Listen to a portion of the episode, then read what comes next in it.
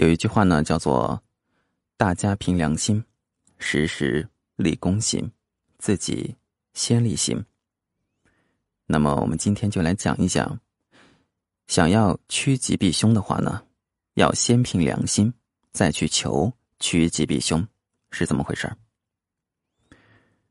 同样的时和位，为什么反应会不相同呢？主要是因为应的力量所造成的影响。应呢是看不见的那只手，《易经》说：“人与人，人与物。”人与天，天与物，物与物，实际上都是有相应的力量的。其中，人与人的相应，特别的称为感应，成为我们与他人心与心感通的联系，互动的力量对吉凶的影响很大。历代的圣贤和伟人，都是从平凡中表现才华的。并没有什么超能力的神奇力量，他们按照《系辞上传》中说的“二人同心，其利断金”的道理，深知同心协力的力量无穷，而且秉持闲卦所揭示的“圣人感人心而天下和平”，发挥敬人者人恒敬之的精神，自己凭良心立公行，引起众人的反馈作用。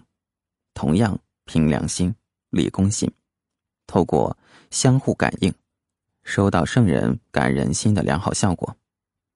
易经呢称为易，而不叫做难经，便是要我们去掉难的观念，用易来代替。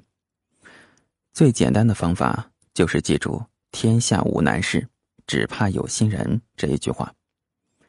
再难的事，只要心里想着很简单，很容易。它就不难了。这种心想事成的力量，不用白不用呢？为什么不去试试看呢？一切凭良心，感应的他人也凭良心，再难解决的事，不就容易去化解了吗？最要紧的是把良心和行为结合在一起，因为大多数人都知道凭良心的重要性，因此常常凭良心。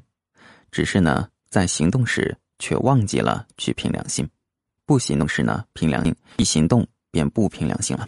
这种人呢，现在多得很。不行动时很理智，一行动就十分情绪化。这样的人呢，很不容易趋吉避凶，必须自作自受。下一章我们来说一下，秉持中道以求事事合理，到底是怎么回事？欢迎关注。